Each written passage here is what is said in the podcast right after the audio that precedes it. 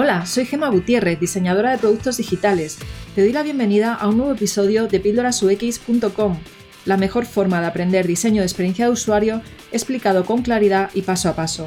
Aprende con una pequeña píldora cada semana estés donde estés.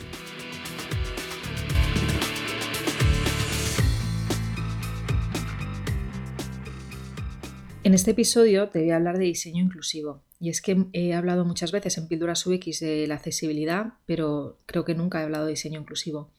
En realidad está totalmente relacionado porque la accesibilidad forma parte del diseño inclusivo, pero te, voy a mm, hablar de una definición que he encontrado y que, y que une un poquito ambas cosas. ¿no? Lo que dice esta definición es, el diseño inclusivo significa, por un lado, diseñar para el mayor número posible de personas incluidas aquellas con discapacidades físicas, cognitivas, sensoriales y de otro tipo, ¿vale? Esta es la parte de accesibilidad.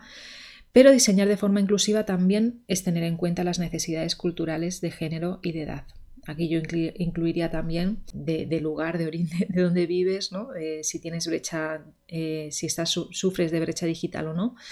Eh, para quien no sepa qué es la brecha digital, pues hay gran parte de la población que no tiene acceso a, poder utilizar tecnología y por lo tanto la primera vez que la utiliza pues le, le puede costar más ¿no? que, los, eh, que, por ejemplo, alguien que ya está acostumbrado y lleva años ¿no? utilizando tecnología. Cuando hablo de tecnología, pues hablo evidentemente de, de tener un móvil a mano, de tener un ordenador, de, de saber manejarte ¿no? con la tecnología. El caso es que el diseño inclusivo debería de formar parte integral de cualquier producto o servicio digital que crees. Pero es que el problema que yo veo aquí es que durante todos los años que llevo diseñando, eh, me he encontrado muchísimas veces que compañeras que, tengo de profesión o incluso escuelas ¿no?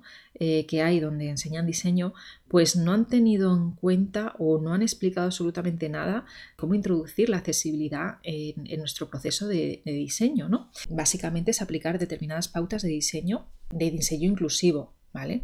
Y como te decía, la accesibilidad pues forma parte de él. De hecho, en, el artículo relacionado a este episodio, que es el 75, así que si quieres buscar eh, las referencias, vete a píldorasux.com barra 75, porque ahí te he puesto un diagrama de diseño inclusivo y de accesibilidad, que no lo he hecho yo, ¿vale? Que, que es de una empresa que se llama levelaces.com. Me encanta este, este diagrama porque se ve eh, que el diseño inclusivo va mucho más allá que simplemente diseñar pues para mm, diferentes eh, discapacidades. ¿vale? El diseño inclusivo pues habla también de, del ámbito cultural de que vengas, de hablar diferentes idiomas, de la edad que tengas. Muchas veces pensamos en accesibilidad y no pensamos en las personas mayores, ¿vale? a partir de los 40 y muchos empezamos con vista cansada, ya no vemos bien de cerca y eso afecta evidentemente a cómo usamos un producto digital, sobre todo si pensamos en el móvil, ¿no? Eh, también la educación, evidentemente, la educación que hayas tenido. Eh, yo, por ejemplo, sufrí la brecha digital durante mucho tiempo porque yo hasta los 18 años no tuve un ordenador en casa. Eh, y sin embargo, mm, sí que tenía eh, compañeras y compañeros de, colegio y de instituto que sí que tenían ordenador, ¿no? Entonces yo ahí sufrí durante un tiempo la brecha, lo que llaman brecha digital, que es que no tienes acceso a la tecnología. Y bueno, pues a día de hoy sigue existiendo evidentemente gente en diferentes partes del mundo que, sufren de esta, de esta brecha o de falta de acceso a Internet, también puede ser, ¿no? Eh, y bueno, pues todo, todo, todo esto hay que tenerlo en cuenta Em, cuando estás diseñando, porque estás diseñando, es verdad que me puedes estar pensando, ya, pero es que yo diseño para un usuario específico, vamos, que es que tienes que pensar más allá del usuario ideal, ¿vale? Y esto es algo que tienes que meterte además en la mente eh, y tenerlo en cuenta. Y te pongo un ejemplo, hace poco estuve diseñando un producto digital, me pasaron la identidad visual, toda la parte de branding, y los colores, bueno, pues los colores, si ponía eh, un texto de color blanco sobre el color principal, pues no cumplía la accesibilidad, ¿vale? Eso implicaba que tuviera que poner un texto negro sobre ese color principal en los botones principales y la verdad es que no quedaba bien, lo que quedaba bien era el color blanco, ¿no? Entonces muchas veces cuando eres eh, sobre todo visual designer, no piensas en esto, piensas en si queda bien o, o no queda bien, en tu propio criterio, en lo que te gusta a ti, no piensas en si una persona que tiene vista cansada va a poder leer bien ese texto, si ese texto va a ser legible en pantalla, si no lo va a ser. ¿no? Y estas son cosas que mm, Normalmente eh, las personas que tienen el rol de UX lo tienen más en cuenta, pero aún así me he encontrado gente que tampoco. Entonces, bueno, eh, en este artículo, este episodio te hablo de, te hablo de principios también de diseño inclusivo que te puedes encontrar en distintas empresas. Microsoft, por ejemplo, tiene una, página web eh, que encontrarás en las referencias, ¿vale? Eh, donde muestran una serie de principios de diseño inclusivo que son tan generales que no te voy a hablar de ellos, pero sí te voy a hablar de algo que me parece súper interesante, ¿no? Y es que te dejan descargar de forma gratuita un toolkit eh, de diseño inclusivo, también unas actividades que, que te hablan de pues, cómo ir introduciéndote dentro del proceso de diseño inclusivo. Y Microsoft habla de esa inclusividad hay que tenerla en cuenta no solamente para discapacidades que sean permanentes, que dan datos, por ejemplo, de 26.000 personas que sufren algún tipo de pérdida de, por ejemplo, las extremidades superiores. Esto sale de su toolkit, ¿vale? Lo estoy leyendo, lo tengo enfrente ahora mismo. 13.000 eh, personas que sufren algún tipo de discapacidad temporal, como puede ser que se te rompa, pues, tener un brazo roto, una pierna, ¿vale? Eh, o que te hayan operado de la vista, entonces estás en una situación temporal. Y también, muy interesante, 8 millones de personas que pueden tener eh, pues una discapacidad situacional.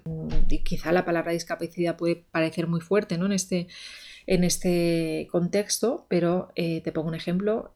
Eh, si, te, si, ahora mismo mm, tienes un bebé o un niño pequeño y no tienes carrito, lo tienes que llevar en los brazos, quizás si vas a subirte a un tren o aquí en Madrid, ¿no? que la gente se mueve mucho en metro y en tren, pues eh, eso es situacional, ¿no? No puedes utilizar eh, los, brazos, de hecho más de una vez me ha, pasado de tener que ayudar a, alguna madre que va con, un bebé y con el carrito y, ves a la gente, ¿no? Ayudando a esta mujer pues subiendo a, cercanías, ¿no? que es como llamamos a, los trenes de alrededor de Madrid que, pasan por los pueblos. Y eh, esto sería pues una discapacidad situacional. Y volviendo otra vez, eh, saliendo un poco de lo que nos habla Microsoft, que realmente creo que merece la pena verlo, y también tiene unos vídeos muy impactantes de, de cómo ellos han introducido la accesibilidad en sus productos digitales. Aparte de esto, también hay unos principios de diseño inclusivo, hay una página web creada por, cuatro o cinco eh, UX designers y se llama inclusivedesignprinciples.org y esta página web, si vas a ella, pues te, habla de distintos principios de diseño inclusivo que en realidad están la mayoría vinculados a los principios de diseño que, de los que te he hablado muchas veces. ¿no? El primero te voy a listar un poco estos. El primero es que tienes que proporcionar experiencias comparables y esto es básicamente que intentes eh, que esa interfaz de usuario pues que realmente ayude a todas las personas, ¿vale? Que todas las personas puedan realizar las tareas de la forma que mejor se adapte a sus necesidades sin que, y esta es la parte compleja quizá, eh, sin que se menoscabe la calidad del contenido que se ofrece, ¿vale? Es decir, ofreciendo el mismo contenido. También otro, otro, otro principio es considerar la situación del usuario. Piensa en tu usuario o tu usuaria en distintos escenarios, ¿vale? Y es que las personas pues utilizan tu producto o servicio digital en diferentes situaciones. ¿Vale? Entonces asegúrate de que esa interfaz de usuario realmente ofrece una experiencia valiosa. Por cierto, de aquí, esto me recuerda mucho al Dark Mode ¿no? que, han introducido últimamente y el otro día precisamente en una web también me encontré un botoncito para pasar a Dark Mode, ¿no? el, modo oscuro. Y bueno, pues eh, te voy a poner un ejemplo eh, que tienes que tener en cuenta si, si estás diseñando un producto digital para, una aplicación móvil, por ejemplo, tienes que pensar también en cuidar el, contraste de color cuando eh, se utiliza en exteriores e interiores, ¿vale? Por ejemplo, no sé si te has dado cuenta, esto lo hace iPhone, que cuando estás en el exterior y hace mucho sol, ¿no? Aquí en España que, tenemos muy buen tiempo, pues tienes eh, normalmente el brillo de la pantalla aumenta, ¿vale? Y, bueno, pues no digo que lo vaya a hacer tu aplicación, porque esto lo hace por defecto, ya te digo, el teléfono, pero es verdad que eh, puedes tener en cuenta eh, tener un buen contraste de color porque quizá tu usuario o tu usuaria lo está usando en el transporte público, en un autobús, en la calle. Entonces, un fallo que yo me encuentro mucho Em, en Visual Designers es que les encanta poner eh, textos grises, eh, muy claritos, con un texto, un, color gris muy muy clarito y entonces no hay nada de contraste y, hasta a mí me cuesta leer, ¿vale? A mí que todavía no me ha llegado la, vista cansada, que ya me llegará. Otro principio de diseño inclusivo, que es un principio de diseño en general, es ser consistente y es utilizar patrones de diseño e interacción que ya estén establecidos. No inventes la rueda, esto se lo digo siempre a mis estudiantes. No te vayas a inventar una interacción que, no existe, ¿vale? Porque, bueno, eh, porque si no está introducida, pues mucha gente no va a entender cómo utilizarla. Y aquí te voy a contar una anécdota porque bueno, la consistencia no solamente habla de utilizar patrones bien establecidos, también se aplican a la funcionalidad, al comportamiento, a la redacción y a la presentación, ¿vale? Es decir, tienes que intentar decir las mismas cosas de la misma manera para que así los usuarios puedan hacer las mismas cosas de la misma manera. Vale, estoy repitiéndome, pero es así, esta es la consistencia. No puede ser que un botón sea guardar en un sitio y salvar en otro, ¿vale? No le cambies el copia al botón, por favor, no lo cambies de posición porque estás rompiendo la consistencia. Pero también a nivel de patrones de interacción, ten en cuenta cuando estás diseñando que no todo el mundo pues conoce todos los patrones de interacción. ¿no? Y te voy a contar una anécdota que me pasó con mi padre hace unos años y es que le dije que se instalara una aplicación por un tema del coche. Era una aplicación para controlar un tema eh, de, dónde estaba ubicado el coche. Y me decía que la tenía instalada pero que no conseguía eh, entrar en ella. ¿vale? Entonces, hasta realmente hasta que no quede con él en persona, no pude ver qué era lo que le estaba pasando. Y esto hubiera salido en un test con usuarios eh, si tienes a personas mayores dentro, evidentemente, de, las personas que vas a entrevistar en el test de usuario. Lo que le estaba pasando es que le habían puesto un onboarding. El típico onboarding de las aplicaciones móviles es que tú eh, te la instalas y antes de acceder a, a registrarte, a crear una cuenta, ¿no? Y entonces lo que le pasaba a mi padre era que el onboarding de esa aplicación móvil eran cuatro pantallas, pero no había un botón de siguiente, ¿vale? Le habían puesto los típicos, iba a llamarlo bullets, bueno, eh, no sé cómo llamarlos ahora, como dots, ¿vale? Como eh, circulitos que, te indican que, sí que puedes pasar de, pantalla, ¿vale? Pero mi padre nunca, no estaba acostumbrado a ver ese tipo de, interacción. Entonces, si le hubieran puesto además un botón siguiente o algún, algún tipo de indicación un poco más clara, pues a él no le hubiera pasado eso, porque al final lo que le, pasa, lo que le pasó fue que no sabía que tenía que hacer un, movimiento de swipe con el dedo, ¿vale? Eso es, y ahí se quedó bloqueado, en ese momento tenía 65 años más o menos, y, bueno, pues esto eh, es por introducir un patrón que es verdad que es conocido, pero sin tener en cuenta pues que hay, hay determinadas personas que pueden tener un problema con ese patrón, ¿no?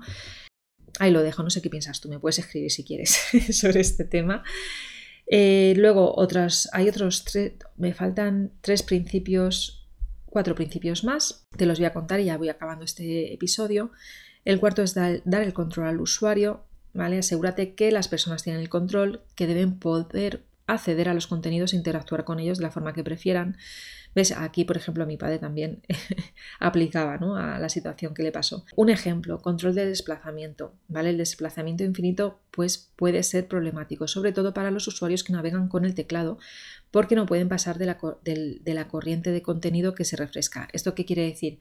Tienes que ofrecer la posibilidad de tener un botón de cargar más, ¿vale? De mostrar más. Y ya entonces llegarían con el teclado a ese botón y podrían eh, presionarlo para que cargara más. ¿Por qué? Pues porque personas eh, invidentes lo que hacen es utilizar programas que le van leyendo el, contenido, ¿vale? Y, esa persona con la voz va indicándole al programa cómo va a navegar, cómo, cómo quiere navegar por ese contenido. La quinta es ofrece opciones, proporciona maneras diversas de cumplir tareas, sobre todo las que son complejas o poco familiares. Por ejemplo, ofrecen maneras distintas para hacer una acción. Podría ser el ejemplo que te he puesto, otra vez me, vale mi padre para todos estos ejemplos de principios de diseño, pero bueno, podría ser, por ejemplo, para borrar un objeto, pues puedes permitir una interacción directa ya sea con un gesto en la pantalla táctil o una tecla de, una, una tecla de atajo, que también se utiliza mucho en los programas. La sexta prioriza el contenido, ayuda al usuario a enfocarse a tareas, funciones y contenidos importantes y por eso tienes que jerarquizarlos bien y destacarlos. Y agrega valor. Considera el valor de funciones y características y cómo mejoran la experiencia de usuarios diversos. Por ejemplo, facilitando tareas. Permite ver contraseñas para permitir a los usuarios verificar que las han escrito bien. A mí esto me da mucha rabia. Cuando estoy escribiendo una contraseña, me dice que no está bien la contraseña y no me deja darle al iconito, al típico iconito de ojo que hay dentro del input, ¿no? Y no me deja porque no está. Nadie se le ha ocurrido ponerlo. Importante conseguir pues que el usuario no se, no, se encuentre en estas, en estas habitaciones sin salida, ¿no? que puede suceder sobre todo cuando estás diseñando un producto digital. Pero la conclusión es que la accesibilidad, la diversidad y la inclusión son cruciales para generar un impacto positivo en la sociedad. Tú estás diseñando para la sociedad, ¿vale? Por eso tienes que saber el mundo en el que vives, por eso hoy, esta semana, mi newsletter te contaba que también tienes que estar al día de las noticias del, mundo tecnológico, ¿no? De qué está sucediendo a nivel tecnológico en el mundo en general, qué está sucediendo también en la sociedad, eh, cómo se va moviendo, qué necesidades hay, ¿vale? en líneas generales porque al final una de las cosas que, tienes que tener clara es que estás diseñando para personas y por lo tanto tienes que saber, eh, tienes que ir un poquito más allá de simplemente eh, saber hacer un buen diseño visual. Piensa en cómo podrías crear productos y servicios que sean inclusivos. Y te dejo aquí tres preguntas que te pueden ayudar a reflexionar. Antes de comenzar un proyecto, pregúntate, ¿Todas las personas que utilizan el producto o servicio digital están al 100% de sus capacidades? La respuesta va a ser que no, ya te lo digo. Pregúntate cómo podría explicar a mi cliente o responsable la necesidad de tener en cuenta el diseño inclusivo. Esta parte es complicada, lo sé. Y cómo puedo hacer para tener en cuenta durante el desarrollo de mi proyecto qué pautas voy a introducir para tenerlo en cuenta. Yo te doy ahí el consejo de que te descargues esta guía de Microsoft, eh, que entres a la web que te he dicho de diseño inclusivo y evidentemente que empieces ya a aplicar como mínimo pautas de accesibilidad ¿vale? en tus diseños con, con pasarle em, el filtro de Stark eh, de Figma, que es, bueno, creo que también está en Sketch, súper conocido, ya estás dando un pasito adelante ¿no? en, en esto. A nivel de diseño para la inclusión, si tienes una empresa, ya, y ya finalizo con esto de verdad. Otra de mis recomendaciones, bueno, mías, no es que sean mías propias, esto, esto evidentemente yo absorbo información y, luego y la cuento aquí. Otra de las cosas que hay que tener en cuenta es que los equipos sean inclusivos. Si tienes un equipo de diseño, intenta pues que haya personas de diferentes géneros diseñando, personas de diferentes culturas, si puede ser, eh, personas de diferentes edades y evidentemente si haces test con usuario eh, o entrevistas con usuarios, también ten en cuenta esto, ¿vale?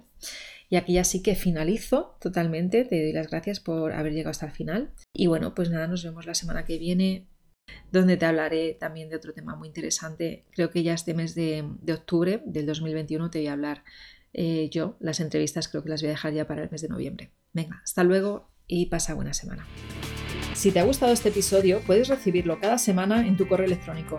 Suscríbete ahora en pildurasux.com o a través del enlace que encontrarás en la descripción del podcast. Muchas gracias por escucharme y hasta la semana que viene.